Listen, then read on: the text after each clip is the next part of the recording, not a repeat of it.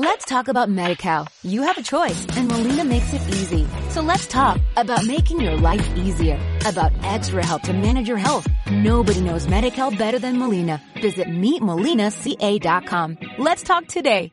Son las 8 de la tarde, las 7 en Canarias. Aquí y ahora comienza Visión Global.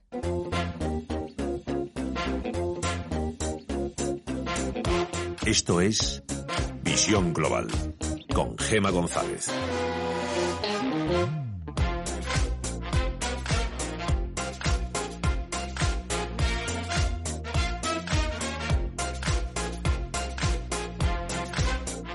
Quizás hasta ahora le ha valido a Pedro Sánchez su savoir-faire en Europa, pero este lunes ha pinchado en hueso.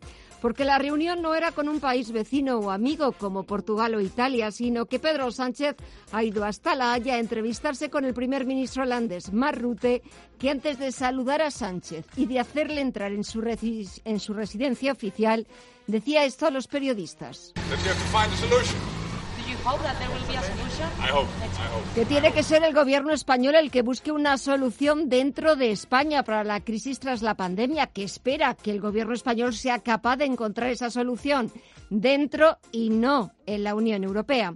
Así que imagínense cómo se las va a gastar en el Consejo Europeo el primer ministro holandés, ese Consejo Europeo de este viernes y sábado, donde encima de la mesa hay 750.000 millones de euros. Rute ya ha advertido de que no va a ser fácil llegar a un acuerdo final o acercar posturas entre unos países y otros. Holanda no tiene ninguna prisa por cerrar el fondo de recuperación. España, sin embargo, sí tiene prisa.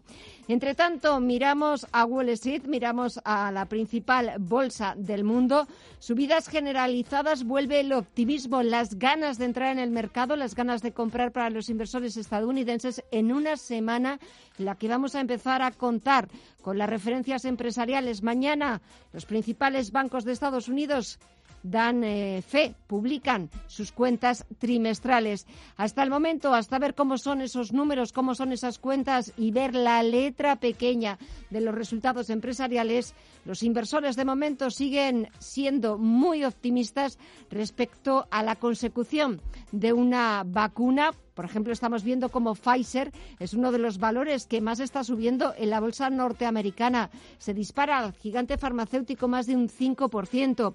U otra tecnológica, BioNTech, que está subiendo un 14,7%. Subidas que permiten al Dow Jones Industriales recuperar los 26.593 puntos, está subiendo casi un 2%. El SP500, 3.227 puntos, suma un 1,32% y subidas también por encima del punto porcentual las que se anota el sector tecnológico. Tenemos al Nasdaq 100 en los 10.954 puntos. En algunos momentos de la sesión este indicador ha llegado a tocar los 11.000 puntos. Ahora sigue subiendo, pero de una forma mucho más moderada eso es lo que estamos viendo en Wall Street. Echamos también un vistazo a ver lo que está pasando en el resto de bolsas latinoamericanas. Alma Navarro, muy buenas tardes. Buenas tardes. Mucho ánimo también en las bolsas de América Latina. Fuertes subidas entre las que más está subiendo. El Merval de Buenos Aires arriba un 3,2%, 44.127 puntos. El IPSA de Santiago de Chile también suma más de un 2%, un 2,36 concretamente y 4.125 puntos. El Bovespa de Brasil también está en números verdes, aunque la subida es más suave, arriba un 0,66 y 100.695 puntos. Y la nota discordante la pone el IPC mexicano, está en tiempo real prácticamente plano, estaba negativo, aunque acaba de darse la vuelta, suma un timidísimo 0,01% y marca 36.469 puntos. Y en una semana en la que los inversores van a estar pendientes de ese Consejo Europeo que se celebra jueves, se celebra viernes y sábado en Bruselas, también de la reunión del Banco Central Europeo, de su Consejo de Gobierno y de la temporada de resultados en los mercados de divisas. El euro espera esa reunión del Banco Central Europeo consolidando los 1,13 dólares y la libra, por su parte, a puntito de volver a superar los 1,26 dólares. En los mercados de materias primas, el barril de referencia en Europa, el tipo Brent, repite niveles de apertura en los 43,24 dólares.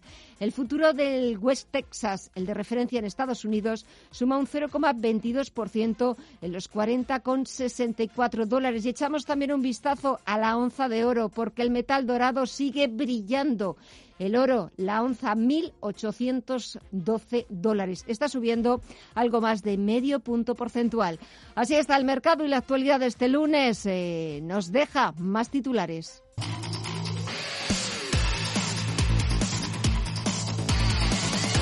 La Autoridad Independiente de Responsabilidad Fiscal, la AIREF, va a empeorar sus previsiones macroeconómicas para este año al elevar en medio punto porcentual la caída del PIB prevista inicialmente, que se situaba entre el 8,9 y el 11,7%. El empeoramiento se debe a que el segundo trimestre se ha comportado peor de lo esperado y no a que la recuperación vaya a ser más lenta, según la AIREF. En 2021 la economía española experimentará una recuperación incompleta en un escenario más, más benigno que el previsto anteriormente, cuando estimaba un repunte del PIB de entre el 4,6 y el 5,8%. En el plano fiscal, la IREF estima un deterioro del déficit público de entre seis décimas y un punto del PIB. La compraventa de viviendas se desplomó un 53,7% el pasado mes de mayo en relación al mismo mes de 2019, hasta sumar poco más de 22.300 operaciones. Es su cifra más baja en este mes desde el inicio de la serie histórica ya por 2007 y la menor en cualquier mes desde noviembre de 2013. Con este retroceso marcado por la crisis sanitaria, la compraventa de viviendas encadena tres meses consecutivos de tasas interanuales negativas después de haber caído en marzo un 18,6% y en abril un 39,2%. Y el Ayuntamiento de Barcelona forcem no? o, o enviem requeriments a aquests grans propietaris per tal de que... A través de su concejal de vivienda, Lucía Martín advierte a los grandes tenedores de viviendas de que expropiarán los pisos vacíos si no los alquilan. Y otra advertencia, pero desde el punto de vista sanitario, la que ha lanzado este lunes la Organización Mundial de la Salud. There will be no return to the old normal de que muchos países, escuchamos a su director general Tedros Adhanom, muchos países ha dicho van en la dirección equivocada al afrontar la lucha contra la pandemia. Y si no se siguen las normas básicas, advierte, va a ir peor y peor. Entre tanto, Zaragoza, Huesca y cuatro comarcas orientales de Aragón retroceden desde este lunes a una fase 2 de la desescalada flexibilizada ante el aumento de casos detectados en estas zonas. Los rebrotes superan los 100 en España y el presidente de la Generalitat, Quintorra, desoye al juez y dice que confinará Lleida por decreto. que no estamos de acuerdo con esta decisión judicial, que no la aceptamos. Asumo las consecuencias que se deriven de, no, de esta no aceptación, pero no puedo poner en peligro la salud de las personas. Por otra parte, ya son 11 las comunidades autónomas que han aprobado el uso obligatorio de mascarillas, aunque se mantenga la distancia de metro y medio entre personas. Juan Manuel Moreno es el presidente de la Junta de Andalucía. Hacer que mm, el uso, digamos, de la mascarilla sea obligatorio en toda Andalucía, en toda su eh, intensidad y también en toda su extensión. ¿Y por qué digo en toda su intensidad, en toda su extensión? Primero porque quedará en toda la extensión de una comunidad de 87.000 kilómetros cuadrados esa obligación para los 8 millones y medio de habitantes y en toda su intensidad porque eh, será obligatorio tanto en los espacios abiertos como en los espacios cerrados. Y 24 horas después de las elecciones gallegas y vascas de este domingo, el sector crítico de Podemos pide a su líder, pide a Pablo Iglesias responsabilidades por la derrota sin paliativos. Los de Podemos han desaparecido en Galicia y en el País Vasco pasan de 11 diputados en 2016 a 6. Batacazo con el que tampoco contaba el Partido Socialista. La dirección del PSOE preocupada además por el hecho de que su voto haya migrado al BNG y Bildu. En Galicia el PSDG deja de ser la segunda fuerza política y en el País Vasco el PNV aspira a reeditar el acuerdo de gobierno con el Partido Socialista de Euskadi. A Ciudadanos, por su parte, lo más preocupante para ellos es el auge de los nacionalistas. Melisa Rodríguez es su portavoz. Pactar con aquellos que no creen en nuestro país lo único que hace es darles alas, es darle aire y a los resultados nos, nos remitimos. Eh, todavía están a tiempo de rectificar. Creemos que el Gobierno, en este caso el Partido Socialista, puede mirar hacia el centro para evitar que, que los, los movimientos nacionalistas sigan y sigan y sigan creciendo. Información internacional.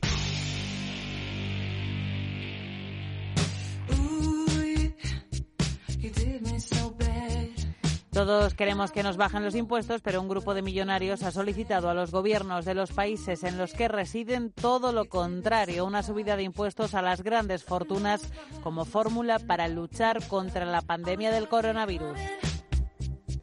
Son más de 80 personas y bajo el lema Millonarios por la Humanidad, los firmantes animan a los gobiernos de países como Estados Unidos, Alemania, Países Bajos, Dinamarca, Reino Unido o Canadá a acometer una subida permanente de impuestos. Tenemos dinero, mucho dinero, dinero que se necesita desesperadamente ahora y que seguirá siendo necesario en los próximos años a medida que nuestro mundo se recupere de esta crisis, dicen quienes hacen esta propuesta. Abigail Disney, sobrina nieta de Walt Disney y heredera del imperio, a quien escuchamos, es una de las más reconocidas firmantes. A ella la acompañan nombres de otras grandes fortunas como la de Jerry Greenfield, cofundador de Ben Jerry's, o la de Morris Pearl, exdirector gerente de BlackRock. Los 83 firmantes proponen contribuir a financiar los sistemas de salud, escuelas y seguridad a través de un aumento permanente de impuestos a las personas ricas del planeta. Ellos mismos reconocen que no son quienes cuidan a los enfermos, por ejemplo, en las salas de cuidados intensivos, no son quienes conducen las ambulancias o no son quienes abastecen de alimentos las estanterías de los supermercados. La carta que firman se centra precisamente en el sobreesfuerzo que están haciendo esos colectivos, las personas que trabajan en primera línea de batalla durante esta crisis del coronavirus, con quienes aseguran tener una gran deuda. Recuerdan que la mayoría de los trabajadores esenciales están muy mal pagados.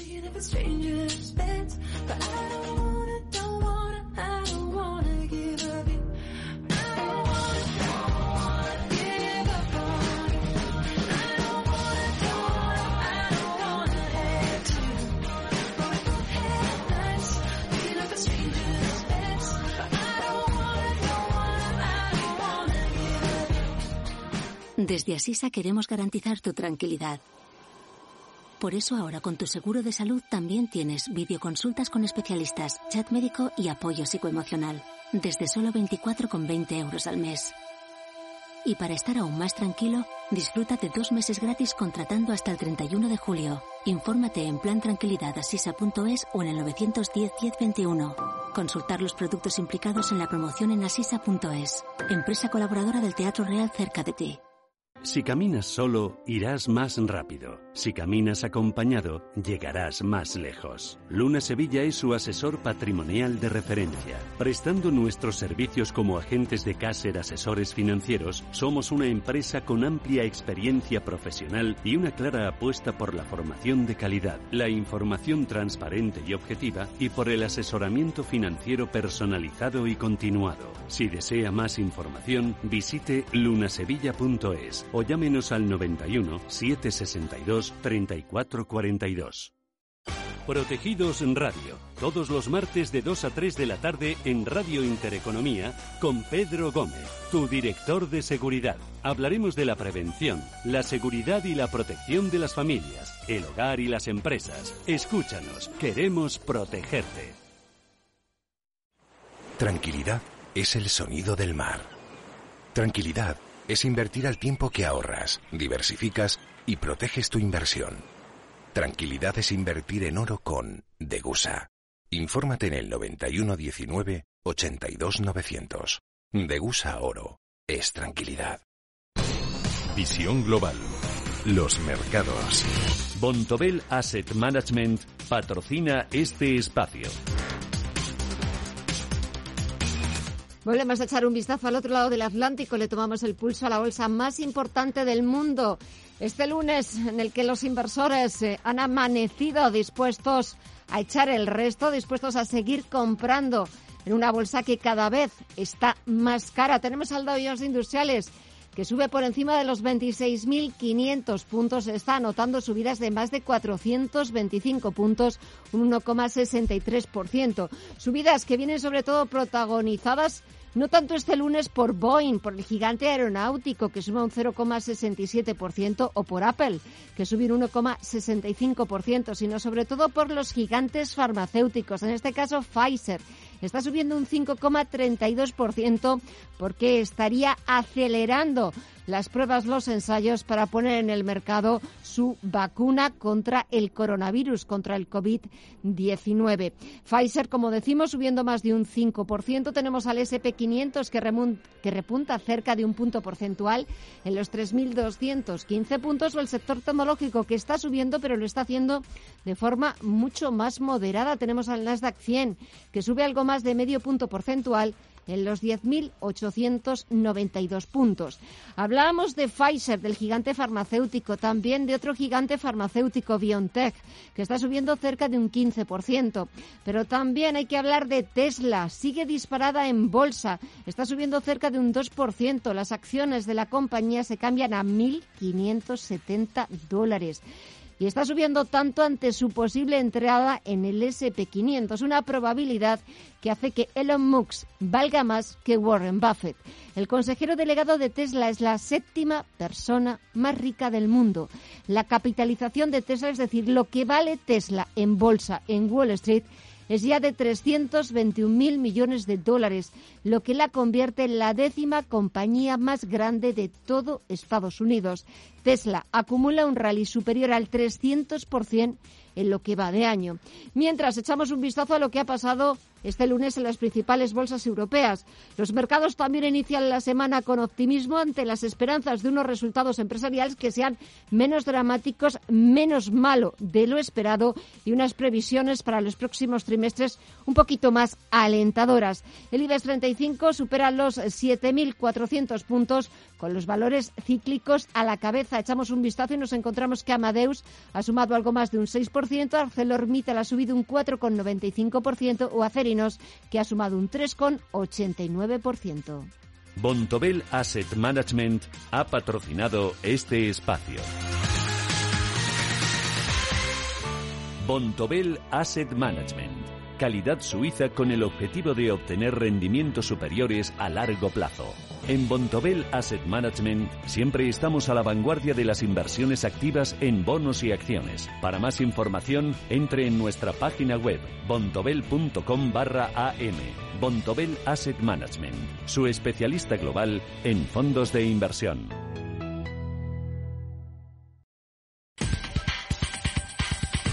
En Visión Global, las noticias empresariales. Abengoa afronta una semana decisiva, una más para su futuro. Mañana, martes 14 de julio, es el día que el grupo se fijó para negociar su financiación. De lo contrario, se enfrentaría a una difícil situación de vulnerabilidad que podría desembocar en quiebra sin poder afrontar el pago de las nóminas del mes de junio en su totalidad y con un ERTE vigente que afecta al 30% de su plantilla en España, Abengoa lucha por buscar financiación que le aleje de la ruina. Este lunes sus acciones han subido en bolsa más de un 14%. Los aeropuertos de la red de AENA han comenzado a recuperar el tráfico a finales de junio de manera progresiva, alcanzando más de un millón de pasajeros en todo el mes frente a los 267.671 de mayo. No obstante, debido a las restricciones a la movilidad impuestas hasta el 21 de junio, la cifra de pasajeros del mes de junio representa una caída del 96,1% en comparación con el mismo mes de 2019.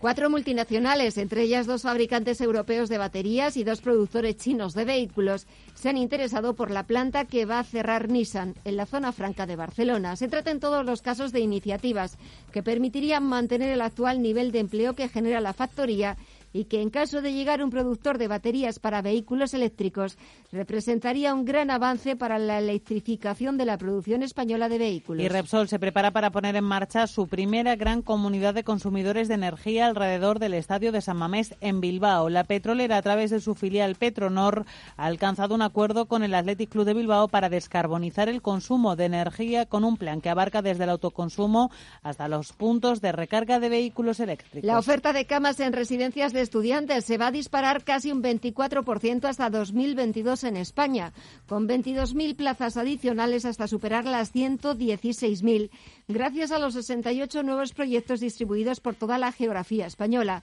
Barcelona será la ciudad más activa, con 13 proyectos en marcha y más de 4.330 nuevas camas, seguida de Madrid, Sevilla y Valencia. Aún así, queda mucha demanda por satisfacer, ya que unos 526.000 estudiantes universitarios necesitan Y la utilización autorizada del distintivo oficial de haber superado favorablemente la periódica inspección técnica de vehículos, la ITV, es constitutivo de delito de uso de certificación falsa, según establece el Tribunal Supremo en una sentencia del pasado 26 de junio, en la que confirma la condena a una multa de 720 euros al propietario de un turismo que llevaba pegado una pegatina de la ITV hasta septiembre de 2019, cuando el vehículo la tenía caducada desde mayo de 2016.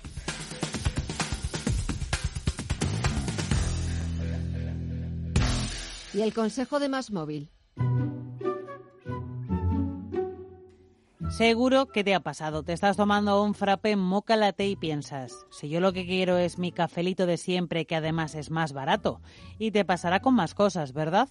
Por eso en Más Móvil han quitado todo lo que no te interesa de tu tarifa para que ahorres y pagues solo por lo que necesitas.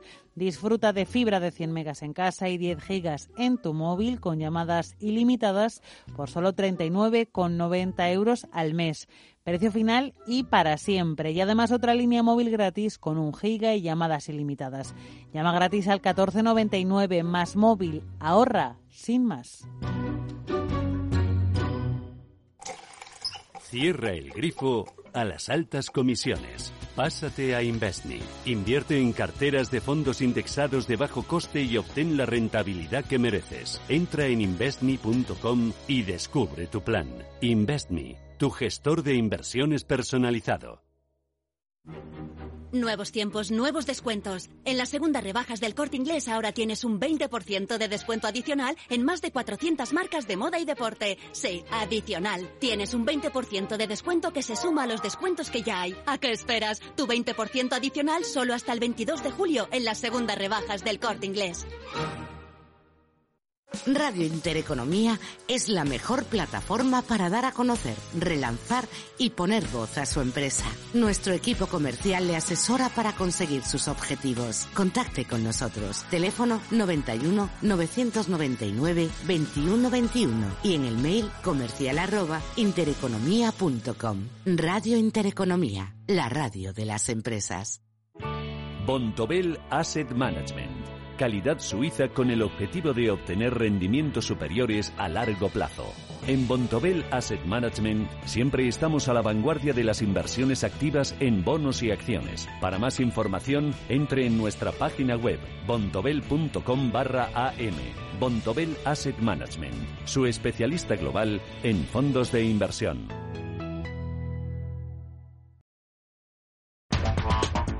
En Visión Global, la tertulia de los negocios. Y comenzamos nuestro tiempo de tertulia. Comienzo saludando a Miguel Villarejo de Actualidad Económica. Miguel, muy buenas tardes. Hola, muy buenas tardes, Gemma. Y a Rafael Moreno, socio director de TICAE Rafa. Buenas tardes a ti también. ¿Qué tal? Buenas tardes.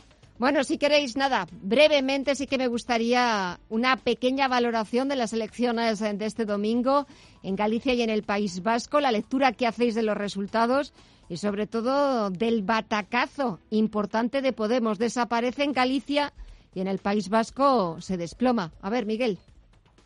Bueno, yo creo que es un regreso de, la vieja política después de que Pablo Iglesias haya demostrado que, la nueva política mm, se parece no, no, es que se parezca a la vieja política, es que es lo mismo pero empeorado y que todo, toda la innovación y, toda, y todo el aire fresco en realidad se reduce a, lo mismo. Yo creo que no le han, le han beneficiado los escándalos sobre el móvil, pero sobre todo es que lo que se percibe cada vez más es una enorme contradicción entre su discurso y su comportamiento, entre el, el, continuo eh, sobe que hace de palabras como libertad, como democracia, como igualdad, y luego se ve cómo se comporta él en, en, la vida real y luego que, que, a nivel de gestión pues no ha acreditado absolutamente nada, o sea, no, no trae soluciones nuevas, no va a resolver ninguno de los problemas.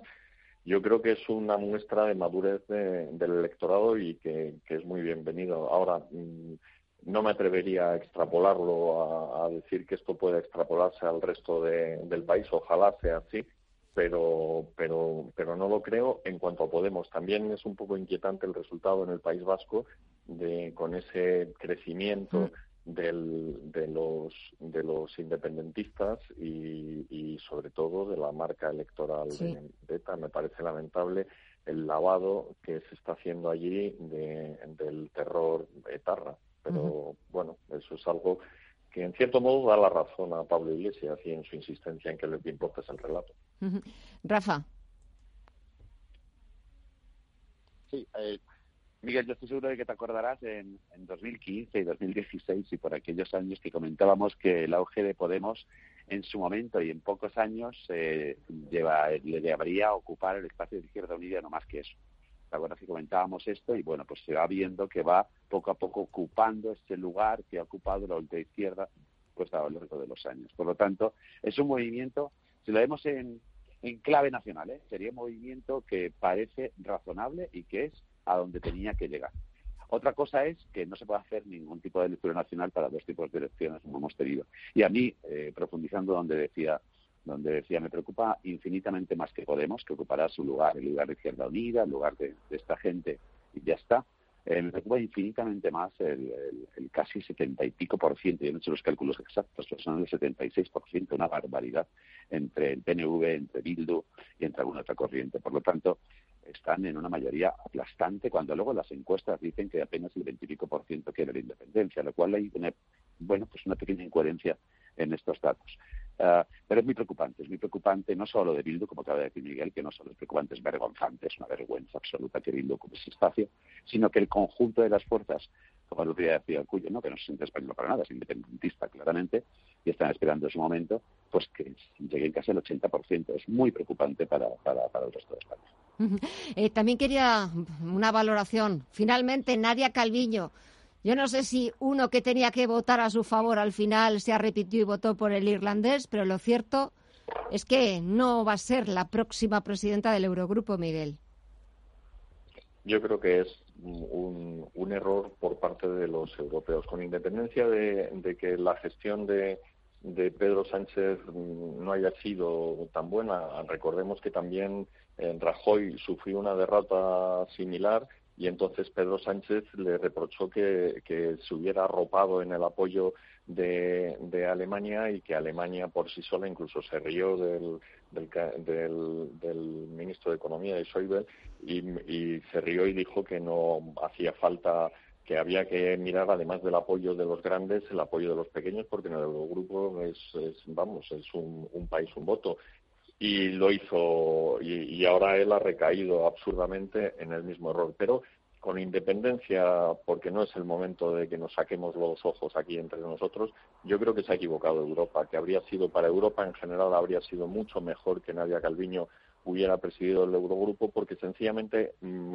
habría obligado a España que es uno de los países esto con más problemas y, más dependientes y sobre todo con un peso muy grande, porque es una economía muy grande, les guste o no a los, a los frugales, esto habría obligado a España a adoptar un papel muchísimo más responsable y ahora va a estar en, en el otro lado peleando por, por el dinero en lugar de, de, estar gestionando y garantizando al resto de los socios que España iba hacer lo que, lo que tenía que hacer. Bueno, lo que hemos visto hoy por parte de la chulería, por parte del RUTE este, que, que el, el, problema lo tiene que resolver España adentro, bueno, pues no sabemos exactamente a qué se refiere. Sospechamos que quiere decir que que tenemos que hacer muchos deberes, lo cual ya lo sabíamos y estábamos dispuestos a hacerlos y habría sido mucho, mucho más fácil con Nadia Calviño de presidente del nuevo grupo. Sí, pero fíjate que esta vez también Rafa y Miguel, esta vez los deberes, que siempre nos lo, nos lo dicen desde, desde Bruselas, cuando no es la Comisión Europea,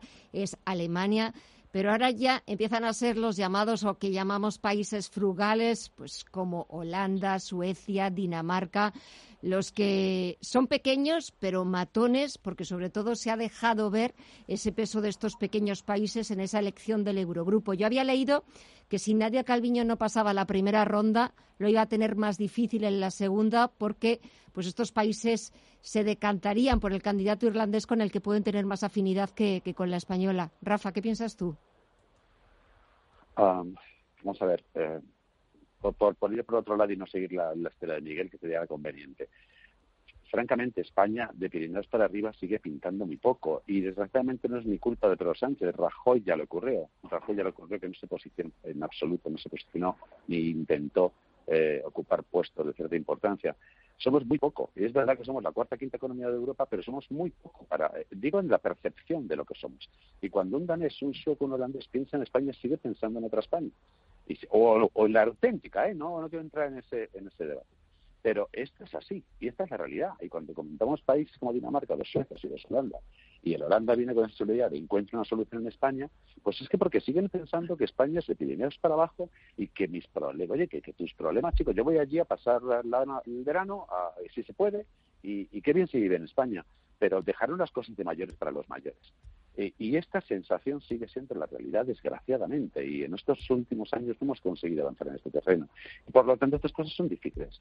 Entonces, es una mala noticia. Claro que es una mala noticia siempre que eh, los intereses de España no estén salvaguardados pues por alguien que pueda hablar en su nombre. Y no tenemos a nadie que hable en nuestro nombre. Por lo tanto, va a ser muy complicado. Y ahora las consecuencias son, pues, la chulería del, del ¿no? O sea, la chulería es muy clara. La mm. chulería allá vamos a ver la ayuda cuál es y vamos a ver las condiciones que os imponemos y ya, ya vosotros si las queréis cumplir o no para obtener esta ayuda que queremos que queremos entre todos entre todos los países más afectados por el COVID. Por lo tanto, la situación es mucho más compleja, mucho más difícil y sin duda es mala noticia. Habláis tanto Miguel como tú, Rafa, habláis de la chulería del primer ministro holandés, eh, pero quizás aparte de chulería sea también una realidad. Lo está diciendo, está advirtiendo de que esa ese Consejo Europeo, esa reunión de los 27 de este viernes y sábado, encima de la mesa 750.000 millones de euros, que es lo que propone la Comisión Europea, que va a ser difícil. Nadie va a regalar nada, Miguel. Ya, una vez más, yo recuerdo que hace unos años, en 2012, estuve en, Bruselas escribiendo un reportaje sobre, sobre entonces eh, lo, que acabó siendo el rescate de, de, de Bankia y, había un clima muy crítico con cómo en España se habían hecho las cosas. Y yo recuerdo que los rapapolvos, bueno, yo hablé con muchísima gente de distintos países y yo recuerdo que el peor rapapolvo fue el que me llevé por parte de, un funcionario finlandés, que fíjate tú lo que lo que perdona, perdona, Miguel, perdón, perdón, Miguel, y te llevaste el rapapolvo tú. Y, me llevé yo como representante español, sí, sí, porque yo era español y, y, yo era el periodista y entonces el hombre este me decía, porque ya está bien, ustedes han gastado el dinero en juerga y ahora es el momento de que hagan las tareas y de que se aprieten el cinturón, etcétera, etcétera. Pero luego al final, o sea, yo salí asustado de esa, de esa entrevista, pero la, la persona que me, que me había facilitado el, el, el acceso a, toda, a todas las fuentes me decía, pero bueno, ¿y este señor finlandés tenía un despacho muy grande? Y digo, no, y dice, ¿y cuántas ventanas tenía? Pues tenía una sola, entonces no era nada importante, no te preocupes, este no, no pincha nada. Porque el, el que de verdad sí pinchaba era el austríaco y era el alemán, y al final lo que se hará en Alemania, en, Europa es lo que lo que decidan las, las grandes potencias, lo que decidan en esto Alemania, lo que decida Francia, lo que decida y, y esos son esos son los apoyos que, que, hay que buscar. Y es verdad que estos países van a, van a meter mucho ruido, que la situación no va a ser tan favorable como, como podría haber sido si Nadia Calviño, en el sentido, no, no en el sentido de que nos vayan a regalar el dinero, porque eso no, no va a ser así, pero sí es verdad que están dispuestos a, presentar batalla y a, cobrar como mucho más, a, aumentar la proporción de créditos en lugar de, de, los fondos, del dinero a fondo más o menos perdido. Pero que yo creo que se equivocan, o sea, se vio con Grecia, mm, no tiene ningún sentido ese tipo, apretarle las clavijas, mm, porque es, una lección que, que, me, cuesta pensar que no la hayan aprendido los europeos a estas alturas, porque es la misma lección que aprendimos después del Tratado de Versalles con Alemania, es la misma lección que se aprendió luego con, los griegos y que ahora nos intenten dar la misma lección a los españoles, pues en fin, no, no, no va a llevar a ninguna parte, únicamente va a debilitar el proyecto europeo. Rafa. no sé, yo creo que España, en este sentido, tiene muy poco que pintar. Es que, es que francamente, eh, la negociación por parte de España es, casi nula. Cuando tú llegas antes del COVID a elevar tu déficit, cuando antes del COVID tú empiezas a hablar de, de gasto público, cuando antes del COVID empiezas a endeudarte más y a no cumplir con tus compromisos. Pues por lo tanto tienes muy pocas eh, vías para ser creíble. Entonces, eso junto con lo que he comentado anteriormente del poco peso, pues estamos, como bien dice Miguel, en manos de Francia, en manos de Alemania y también con el apoyo de Italia, que esperemos que Italia tiene infinitamente más fuerza que nosotros a nivel político, aunque económicamente somos más o menos parecidos. Por lo tanto, bueno, pues ojalá Francia, Alemania sigan esta vía que dice Miguel de sensatez, de decir no vamos a apretar demasiado las tuercas y recojamos dichos frutos. Pero en ningún caso va a ser porque la negociación sea positiva o porque la fuerza de España sea un baluarte para poder negociar con fuerza. No, la condicionalidad de las ayudas y la, además y el veto que tiene cada uno de los, el derecho a veto que tiene cada uno de los países. No lo va a ganar España. Lo va a ganar Alemania que le dice quita ese veto y vamos a votar esto a favor. Pero no porque España pueda tener esa herramienta de negociación. Por lo tanto, bueno, pues veremos realmente si Merkel pues, está dispuesta a esto. Sí, veremos a ver en qué queda este Consejo Europeo de este viernes y sábado. Lo comentaremos aquí el lunes. Miguel Villarejo, Rafael Moreno, que paséis una buena semana y hasta el lunes que viene. Un fuerte abrazo. Un fuerte abrazo igualmente. Hasta el lunes que viene.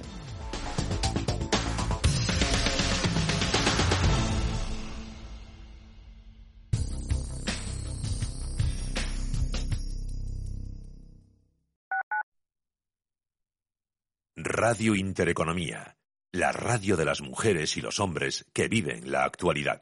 Quiero alquilar mi casa, pero ¿y si los inquilinos no me pagan o no cuidan el piso o tengo quejas? Deja de preocuparte, porque en Renta Garantizada te protegen de todo. Cobrarás tu alquiler todos los meses aunque no pague el inquilino y se ocupan de la gestión del día a día. Y tú, tranquilo. Infórmate en el 910 1095 o en rentagarantizada.es. Alquiler garantizado. Soy de Cercedilla y aquí sabemos de naturaleza. Por eso este verano te invito a pedalear por el Valle del Lozoya, a conocer el Parque Nacional Sierra de Guadarrama y el Alledo de Montejo, a recorrer la senda del Genaro en el Atazar, a navegar en el Pantano de San Juan, a hacer del surf en el río Alberche en Aldea del Fresno y a pasear por nuestras dehesas de Cercedilla, claro.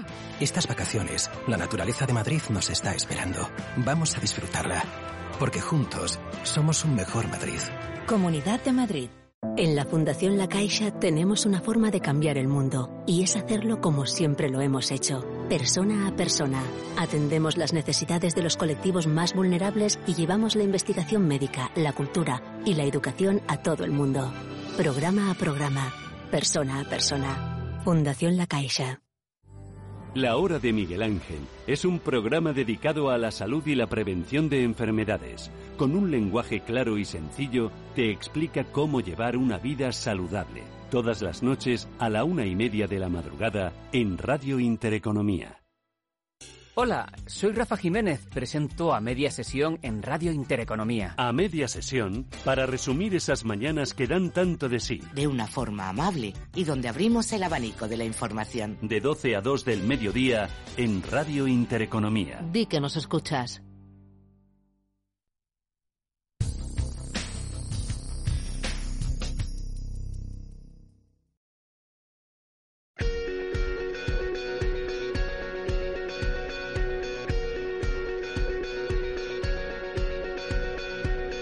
En Visión Global, la entrevista del día. Vamos a intentar en los próximos minutos contestar a una pregunta que me imagino se habrán hecho muchas pequeñas y medianas empresas si digitalizarse o desaparecer. Vamos a intentar analizar la permanencia de las empresas en la era post-COVID-19. Para ello, eh, saludamos a Enan López de Freitas, CMO de What Rabbit. Enan, muy buenas tardes. Buenas tardes, ¿qué tal? Digitalizarse o desaparecer. La verdad es que es una pregunta con dos extremos, pero es que es así.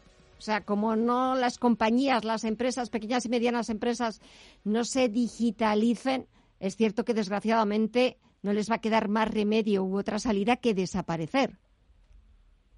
Pues, pues sí, bueno, también dependerá del sector y, y de la idiosincrasia de, del negocio, pero está claro que todo lo que podamos digitalizar dentro del proceso de, evolución de una empresa eh, será para beneficio del, de, la propia empresa seguro.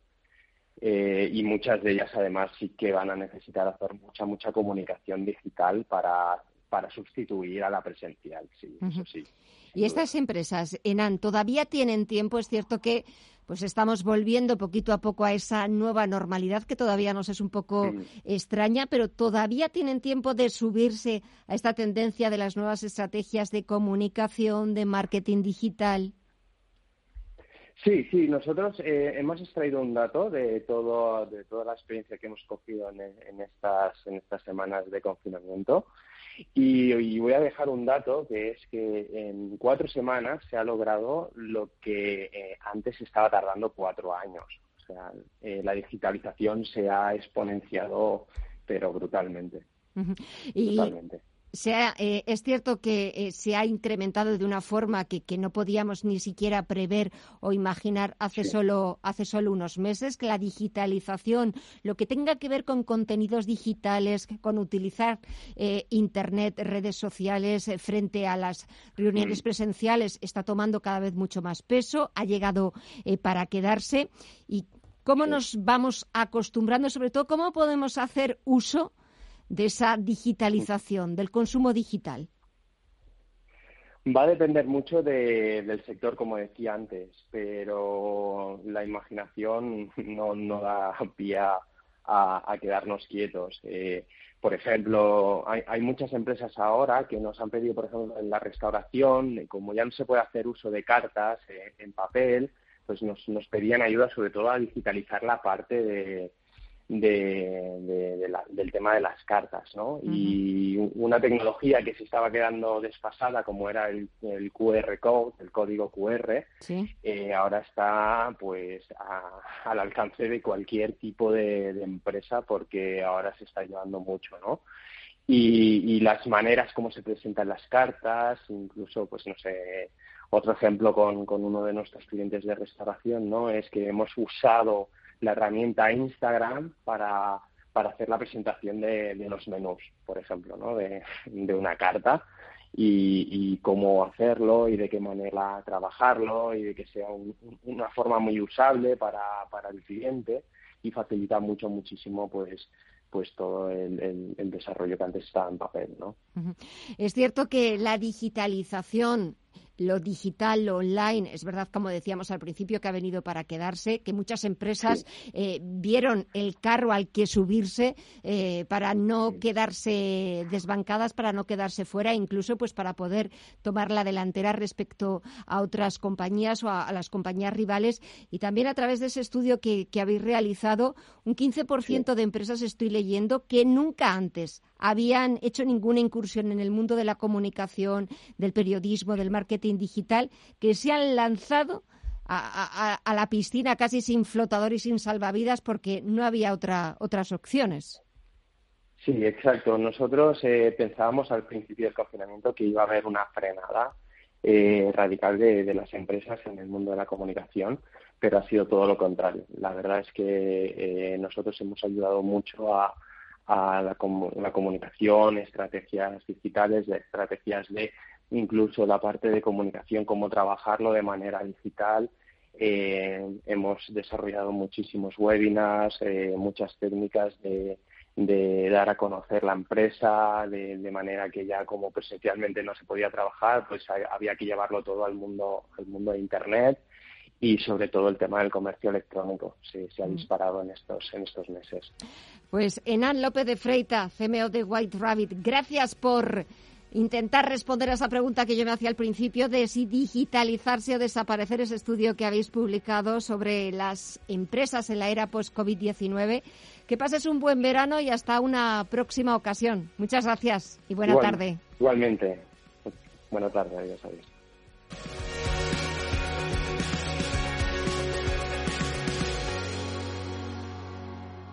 Está en una situación muy complicada, muy adversa. Queda mucho partido por delante, se le puede dar la vuelta a esto. Las remontadas no son una cosa mía, son una cosa nuestra. Nos toca remontar. En Santander estamos poniendo todo nuestro empeño y solidez para hacerlo posible y para que este verano puedas viajar y apoyar a nuestro turismo. Hola, soy Martín Berasategui. Puede que este anuncio te suene distinto y es que no está grabado en un estudio. Estoy en una terraza la mar de Maja bajo una pérgola bioclimática de Saxo, mi marca de confianza en protección solar. Encuéntralo en quierosombra.com. Esto es lo que me da mi garrote. Érase una vez una tarjeta de crédito, la tarjeta revolving, que te prometía más cosas que el genio de la lámpara. Pero pasó el tiempo y te diste cuenta de que aquello era un cuento. El genio se había quedado con tu dinero. ¿Quieres recuperarlo? Nosotros lo haremos por ti. Somos Durán y Durán Abogados y sabemos cómo hacerlo. Entra en duranyduránabogados.com y que no te vengan con cuentos.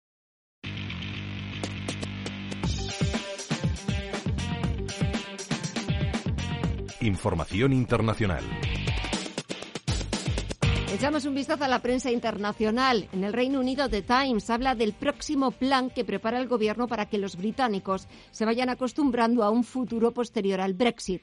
El gobierno está lanzando una campaña de información con advertencias sobre qué puede pasar con los pasaportes, seguros de viajes, cargos de teléfonos móviles y muchos otros asuntos. The Guardian también cuenta los planes del post-Brexit en el sistema de inmigración para excluir al personal de atención domiciliaria, mientras que Downing Street espera que los británicos llenen cualquier déficit de empleo en el sector de la salud. Y el Financial Times cuenta que la migración de Hong Kong al Reino Unido podría llegar a los 200.000. Londres había ofrecido la ciudadanía británica unos 3 millones de hongkoneses inicialmente.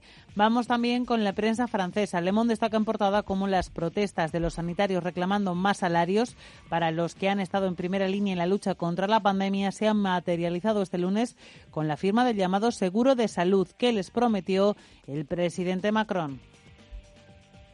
Se veut d'abord une reconnaissance y que hoy ha rubricado el primer ministro Jan Castex. Se trata de una revalorización salarial de cerca de 200 euros mensuales para los profesionales que trabajan en los hospitales. Le Figaro, por su parte, lleva el mensaje del presidente Emmanuel Macron a las Fuerzas Armadas en vísperas de la fiesta nacional del 14 de julio.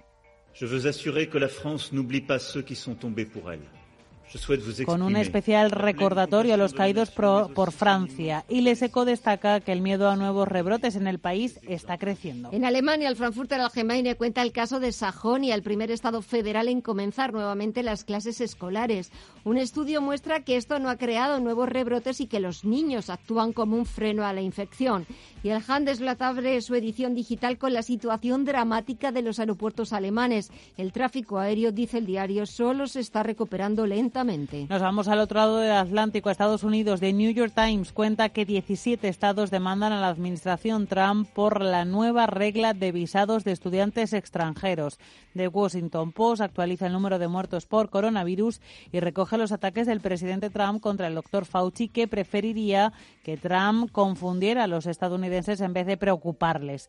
Y The Wall Street Journal se prepara para la presentación de resultados empresariales que se publican desde mañana con las cuentas de JP Morgan, Citigroup y Wells Fargo. El miércoles será el turno de Goldman Sachs y Bank of New York y el jueves Morgan Stanley y Netflix, entre otros. Y miramos también a los diarios que nos llegan de América Latina. En el Clarín argentino leemos que el gobernador bonaerense Axel Kichilov y el jefe del gobierno porteño Horacio Rodríguez Larreta se han reunido este lunes y han acordado que será a partir del viernes cuando decidan entre ambas administraciones cómo evoluciona la cuarentena y el proceso de desconfinamiento en Buenos Aires. En el Mercurio de Chile dicen que la Organización Mundial de la Salud afirma que la pandemia avanza por los errores de muchos gobiernos y que la situación puede empeorar. Demasiados países están yendo, dicen, en la dirección equivocada. Lo ha asegurado el director del organismo, Tedros Adhanom, quien ha vuelto a criticar los mensajes confusos de algunos líderes ante la emergencia. We know from the first two situations that it's never too late el doctor Tedros ha dicho que nunca es tarde para frenar la pandemia, aunque se esté expandiendo de manera explosiva. Y en el Universal de México cuentan que se ha reanudado la venta de boletos para la rifa del avión presidencial de Andrés Manuel López Obrador, avión que habría recibido una oferta de compra en firme por valor de 120 millones de dólares. Lo ha contado, lo ha confirmado el presidente del Banco Nacional de Obras y Servicios Públicos, Banobras de México, Jorge Mendoza. En cuanto al avión presidencial, hemos, recibimos una oferta en abril. Este proceso está en curso. Recibimos una oferta por 120 millones de dólares, que es aproximadamente 2.697 millones de pesos. La oferta es en efectivo y también parte en equipo médico. Pero por razones de confidencialidad, en esta etapa del proceso no podemos dar mayores detalles. Y terminamos en el Globo de Brasil, que sigue como otras jornadas muy de cerca el avance de los tratamientos para vencer al coronavirus. Dos vacunas reciben el estado de vía rápida en Estados Unidos, leemos en el Globo, y pueden tener datos sobre su efectividad este mismo mes. La Asociación del Laboratorio Germano BioNTech con el americano Pfizer debería dar resultados iniciales, dicen, durante este mes de julio.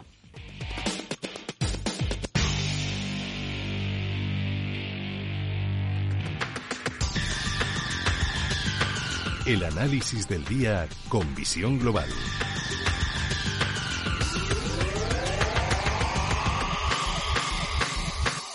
Saludamos a José Ignacio Gutiérrez Lasso, que es presidente de PG Valores. José Ignacio, muy buenas tardes. Muy buenas tardes, Gema. Bueno, menuda semana nos espera Consejo Europeo este viernes y sábado y hay mucho que negociar encima de la mesa, sobre todo para unos países más que para otros. Ya lo ha advertido hoy el primer ministro holandés, que la negociación va a ser difícil. Temporada de resultados empresariales. Mañana pistoletazo de salida en Estados Unidos. Reunión del Banco Central Europeo. Wall Street casi de nuevo en máximos. Tenemos al SP500 por encima de los 3.200 puntos. ¿Qué podemos pedir? Bueno, pues podemos pedir que se solucione bien lo del Consejo Europeo, ¿no? Lo que pasa es que me da la impresión de que Mark Rutte, que es el primer ministro holandés, lo ha dicho con una sonrisa amplísima, como, como es cosa suya, y yo creo que la negociación va a ser durísima. La negociación va a ser durísima. En cuanto a la reunión el, el jueves del Banco Central Europeo, bueno, no creo que haya ningún cambio esencial. Yo creo que va a ser un poco de rutina y ya no vamos a tener reunión hasta el día 10 de septiembre, concretamente. O sea que nos van a dejar tranquilos, bueno, salvo que ocurra algo imprevisible, ¿no? O imprevisto, por lo menos. Ahora, el Consejo sí, porque tanto Francia como Alemania quieren que haya una solución cerrada este mes de julio. Y a mí me da la impresión de que los holandeses, austríacos, daneses, suecos, etcétera, eh, bueno, quieren saber a dónde va el dinero y para qué. Porque no hay que no, no hay que olvidar que todos somos también al mismo tiempo contribuyentes de la Unión Europea. De hecho, a España con esa ayuda pero dentro de ese fondo a España le corresponden poner 40.000 millones. O sea que el neto que va a recibir es menos de, lo que se habla como ayuda a España. Pero lo mismo le pasa a Italia y a todos, todos tenemos que contribuir. El, el, no se, el, el fondo no se nutre del, del aire, mm. es así de sencillo. Y, bueno, ahí está, yo creo que la piedra, la piedra de toque. los, los países, digamos, esos que se llaman los países hormigas, bueno, pues están muy, muy, muy, muy comprometidos a que el dinero que se entrega sea un dinero que se va a emplear muy seriamente, muy seriamente y además en el, con, con proyectos de futuro, con planes de futuro, con programas de futuro, y ahí es donde van a entregar el dinero. Pero claro, tienen con nosotros pues alguna experiencia, concretamente, pues lo de los cursos de formación en mm. Andalucía, no sé si mm. se acordará usted, junto con, que fue junto con los seres, fue coetáneo al mismo mm. tiempo. Y claro, bueno, pues que, que el dinero que dan al final termine de esa forma, pues es un poco indignante y, es comprensible, vamos, yo lo, entiendo. Y, claro, pues eh, eso quiere decir que nuestro gobierno va a tener las manos muy atadas eh, para ver dónde se pone ese dinero. Y Alemania, a pesar de que quiere ayudar Alemania también es de esa misma opinión, no se nos olvide, porque Alemania es un país muy, muy, muy, muy serio y muy comprometido con planes de austeridad. Y un poco de eso, de austeridad, se nos va a pedir, cosa que no es muy eh, popular, porque hemos pasado una época de, de austeridad importante. Ahora, las bolsas, ¿cómo lo van a reflejar? Pues bueno, yo creo que por un lado va a estar todo ese frente económico-político, de política económica, llámelo usted como quiera, y por otro lado las bolsas también se están moviendo mucho al ritmo que marca un poco los brotes, los rebrotes, etcétera, del coronavirus. Y entonces cuando hay malas noticias, pues de repente vemos las bolsas que bajan. Sobre todo malas noticias no esperadas o no, vamos, que no nos las imaginábamos. Y cuando parece que la cosa ya se normaliza dentro de, de lo malo que son estos rebrotes, bueno, pues, pues las bolsas, las bolsas suben. ¿Qué van a seguir haciendo? Pues yo creo que van a seguir un poco la marcha del coronavirus.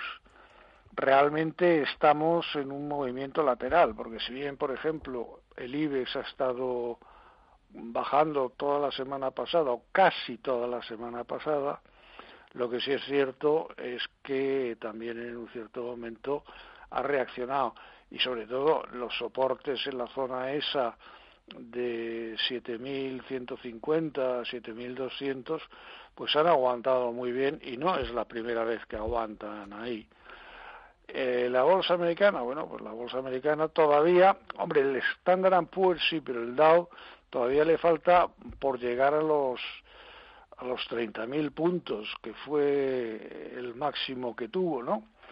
Pero bueno, estamos en 26.524 ahora en esos momentos, subiendo 448, 450 puntos. Eso quiere decir que en América, a pesar de la situación de pandemia, bueno, pues la, economía está ganando y ah, nos fijaremos también el jueves precisamente en lo que son los las demandas de, desempleo. Mm. Y yo creo que esas son las claves de esta semana, pero fundamentalmente la reunión del Consejo de Ministros y la evolución del coronavirus, las dos. Y ahí no le puedo decir cuál va a ser más importante, no le daría coeficiente de ponderación a ninguna de las dos. Yo creo que de momento las dos son igual de, de importantes, de vitales y que a medida que vayan pasando los días, por una y por otra parte, iremos eh, viendo cómo se va solucionando y qué va siendo de nosotros y de nuestro futuro. José Ignacio Gutiérrez Lasso, presidente de MG Valores, a ver qué nos va pasando, a ver qué nos va trayendo las noticias y la actualidad, pero lo más importante, que aquí lo seguiremos contando y analizando. Que pases una buena semana, que tengas una buena semana y hasta el próximo lunes. Un fuerte abrazo. Hasta el próximo lunes, igualmente. Y así nos despedimos con los mejores análisis, con los comentarios de los mejores profesionales. Volvemos mañana con más información, con más actualidad, con más tertulia, entrevistas, todo para ustedes. Gracias por seguir con la radio y hasta mañana. Que descansen. Esto es Visión Global con Gema González.